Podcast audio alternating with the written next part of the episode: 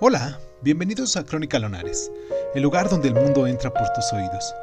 Yo soy Irving Sun y en nuestra sección del día de hoy hablaremos de Senectud, de Italo Svevo.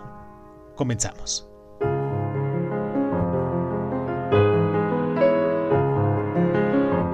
En la amada ciudad natal de Svevo, en Trieste, vive un hombre llamado Emilio Brentani, quien alberga ambiciones literarias.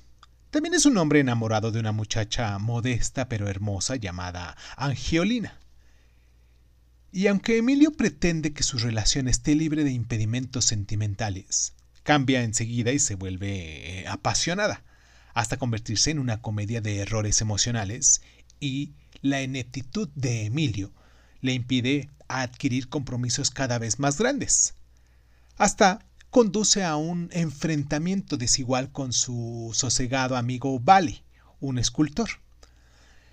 Al final de la obra, la crisis de la protagonista culmina en tragedia cuando trastoca la vida de su hermana Amalia, la única persona que ama de verdad, aunque se da cuenta demasiado tarde.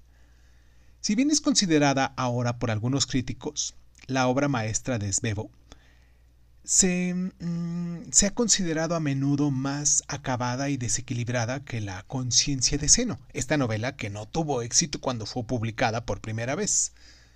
Escrita con un lenguaje sencillo, a veces desmarañado, que es una mezcla del vocabulario anticuado y de expresiones dialectales, aquí cabe mencionar que el italiano fue la segunda lengua de Svevo, mm, pasó desapercibida por completo hasta su redescubrimiento décadas después, y caracterizada por su profunda humanidad, su humor y su perspicacia psicológica.